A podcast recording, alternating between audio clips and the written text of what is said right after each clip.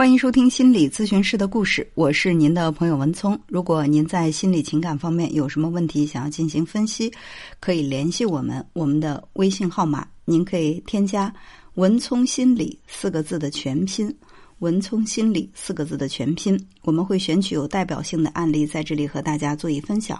为了保护来访者的绝对隐私，我们只保留故事的大概框架，会对细节部分做一些删改。今天呢，这位来访者是一位四十四岁的离异单身男性，他咨询的是情感问题。现在有一位认识十年、交往六年的女朋友，对方比他小十岁，未婚。从道德层面讲，无论如何他都应该给女朋友一个婚姻了，但是他却始终下不了决心跨出这一步。两个人在交往的六年里，多次的分分合合，但始终没有彻底了断。每当来访者想到女孩认识他的时候还是一个青涩的少女，现在已经跨入了大龄，他都会在心里感到焦虑和内疚，下定决心以后不再联系了。但是，一旦对方有困难找他帮忙什么的，他都难以拒绝，最后会不知不觉又在一起。两个人的感情非常的奇怪，在一起的时候和其他的情侣没有什么分别，如果处于分手的状态。女孩呢会和他分享认识了什么样的男生，或者相亲的时候遇到了什么样的疑闻趣事，就好像是兄长和妹妹，或者是父亲和女儿一样。他心里既希望对方有个好归宿，又有一些吃醋，不愿意他提起别的男生。我问来访者：“那你觉得你爱他吗？”来访者说：“我不是特别明确我自己的感情，我们两个之间的差距还是挺大的。第一，年龄差了十岁。”基本上就不是一代人，代沟还是挺深的，很多观念不一样。第二，文化修养也很有差距。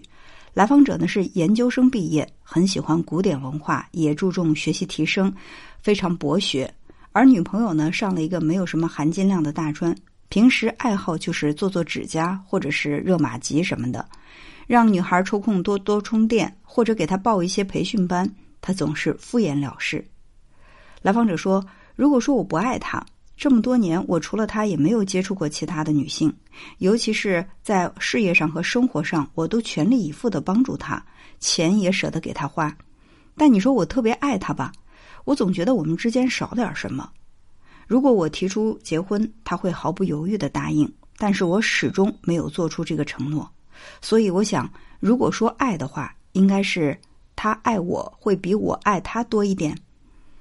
我问来访者。那你的前一段婚姻能够聊一聊吗？你的离婚和这个女孩有关系吗？来访者说：“我确定是在离婚前就认识她的，但是我离婚却和她一点关系都没有。我刚认识她的时候就把她当个小妹妹照顾，我是在离婚之后一年才正式和她交往的。在这方面，我们的关系是非常清白的。”我问他：“那你和前妻离婚的原因是什么呢？”来访者说：“我们的婚姻一开始可能就是一个错误，将错就错，生活了十年，最后双方都觉得没有必要再坚持了，很和平的就离了婚。”来访者继续讲述：“他出生在很穷的山区，从小就知道改变命运的唯一方式就是努力读书上大学。他和哥哥相差五岁，哥哥先考了大专。”毕业之后分配了稳定的工作，家庭条件有了很大的改善，他才得以安稳的读了大学，又上了研究生。研究生毕业之后，他也分配了不错的工作，在同事的介绍下，他认识了前妻。前妻的家庭条件比较好，而且前妻的父母也很注重学历。十几年前的研究生还比较稀缺，所以虽然来访者出身贫寒，但还是被前妻一家人欣然接受。对来访者来说，他最大的感受就是受宠若惊，关系进展的很快，一年时间就走入了婚姻。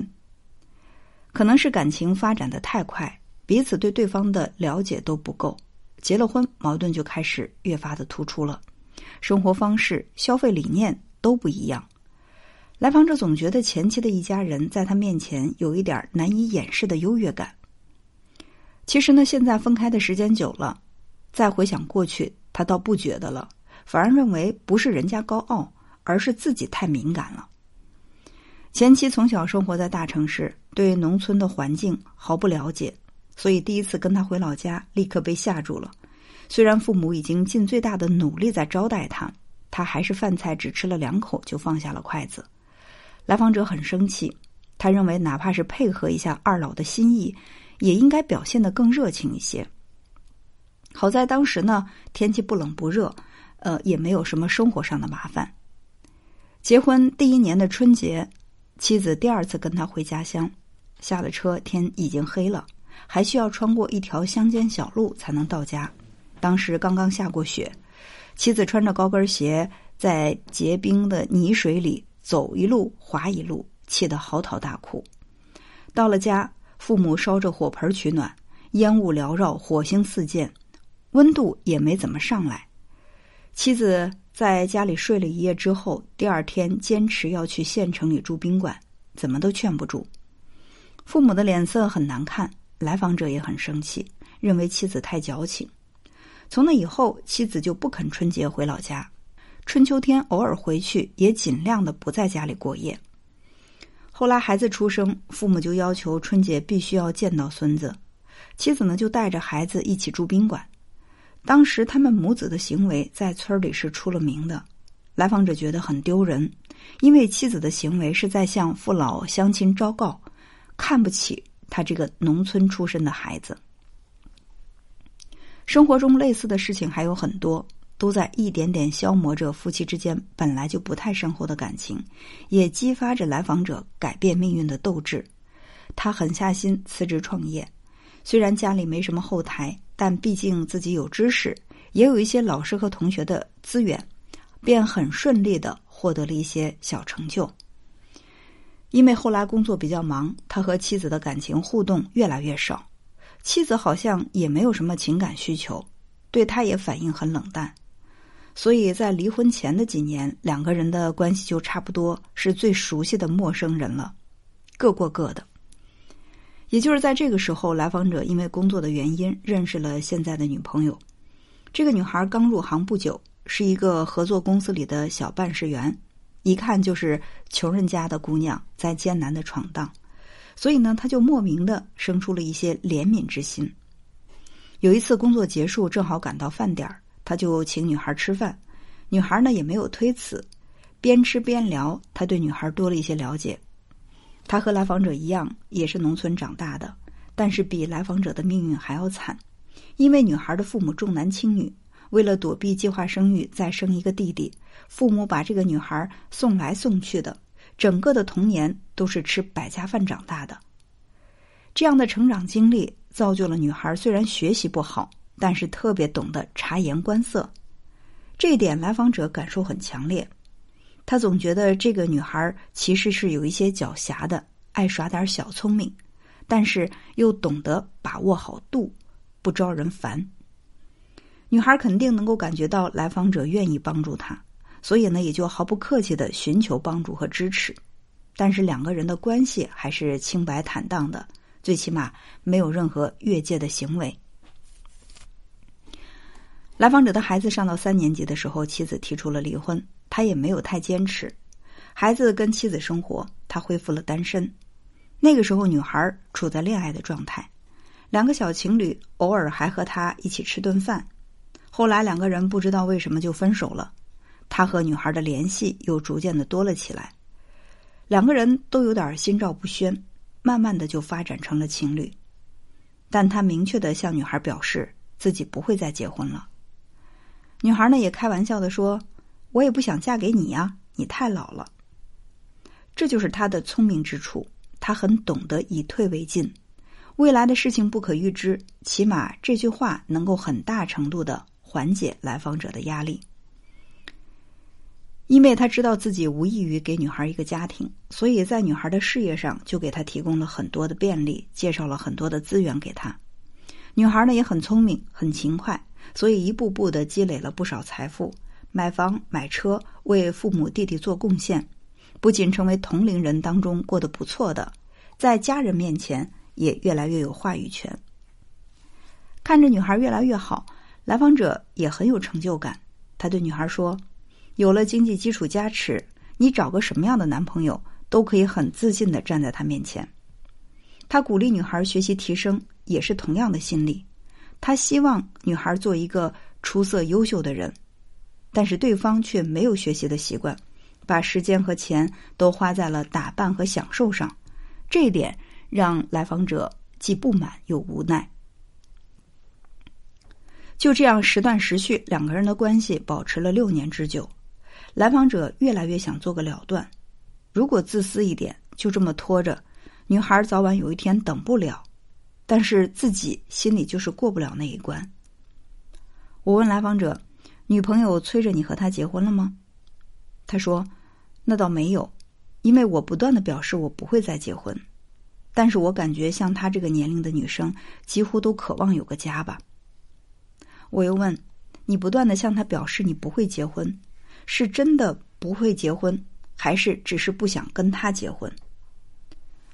来访者说：“这个问题我没有认真考虑过，起码现在呢，我没有特别想结婚的念头。我也不知道未来会怎么样。”我说：“所以你不断的强调你不会再结婚了，其实是希望女孩在这方面不要对你抱有期待，而并不是你真的已经下定了决心单身到老。”来访者说：“也可能是这样的吧，我真的没有考虑过这个问题。”我说：“听你说你对女孩的栽培和提携，让我感觉是一位父亲在期待自己的女儿成才。你看到了她聪明当中有狡黠，还带着一点点小心机，但是你的态度也是宽容的，更像是父亲对女儿的慈爱。”来访者说：“我一说他不学习、不提升自己，他就说我像他爹。”他说：“他爹都没有我对他那么好。”我也感觉到他对我有点恋父情节，毕竟他小时候没有怎么享受过父爱。我说：“从他的角度，有可能是他把你当父亲一样依赖，但是从你的角度，你似乎也在养育另外一个自己。你希望他经济独立，不断提升，将来不管站在谁面前都自信，是不是受到自己婚姻的影响呢？因为前面你提到了。”妻子家庭的优越，你感到自卑而过度敏感，这也是你前一段婚姻不成功的因素之一。来访者说：“我刚认识他的时候，之所以帮助他，我丝毫对他没有任何的想法，我就是感觉他一个人在这儿打拼挺不容易的。就像有一句话说：‘因为自己淋过雨，所以想给别人撑把伞’，就是这样的一种同病相怜。”我说。是的，你希望他努力学习、进步提升，是想弥补自己年少自卑的心理缺失。而这个女孩她也很努力，只是他在努力的工作赚钱，然后买漂亮衣服打扮自己。这其实也没有什么不对，因为他并没有像你那样曾经遇到过一个高不可攀的人，在那个人面前自卑过，所以他不需要这种补偿。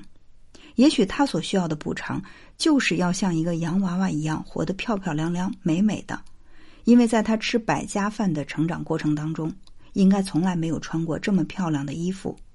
她像灰姑娘一样暗淡无光，但是现在她有条件让自己漂亮了。来访者说：“我一直觉得是他的文化水平不高，所以对学习没兴趣。看来他的内心是不需要这些。”我说我在咨询当中呢，也遇到过很多学历起点比较低的人，他们通过学习获得了很高的知识修养，所以他的爱不爱学习和他现在的文化水平并没有绝对的关系。